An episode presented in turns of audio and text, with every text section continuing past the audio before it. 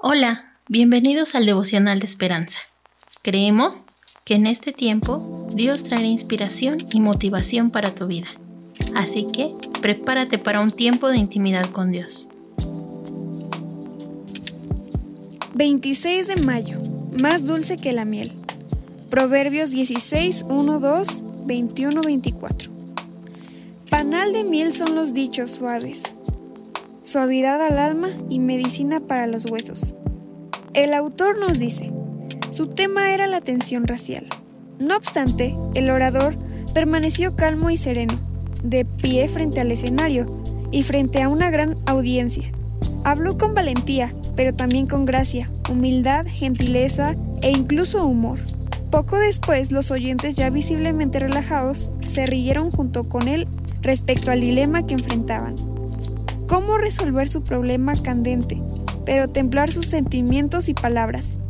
Sí, cómo abordar un tema duro con una suave gracia. El rey Salomón nos aconsejó adoptar este mismo enfoque. Panal de miel son los dichos suaves, suavidad al alma y medicina para los huesos.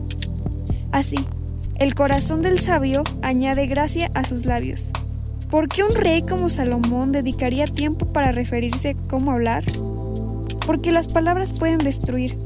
En su época, los reyes dependían de los mensajeros para obtener información sobre sus naciones, y por eso valoraban tanto a los que eran confiables.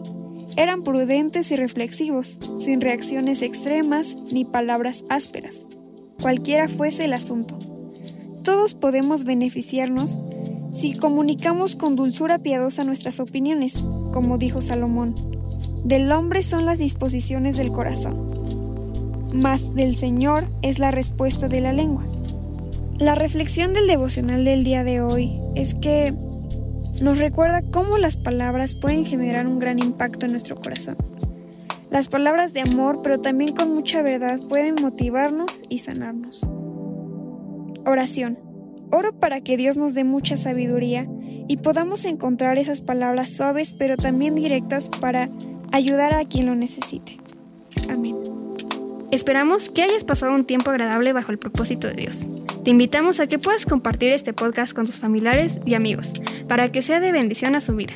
Puedes seguirnos en Facebook, Instagram y YouTube como Esperanza. Hasta mañana.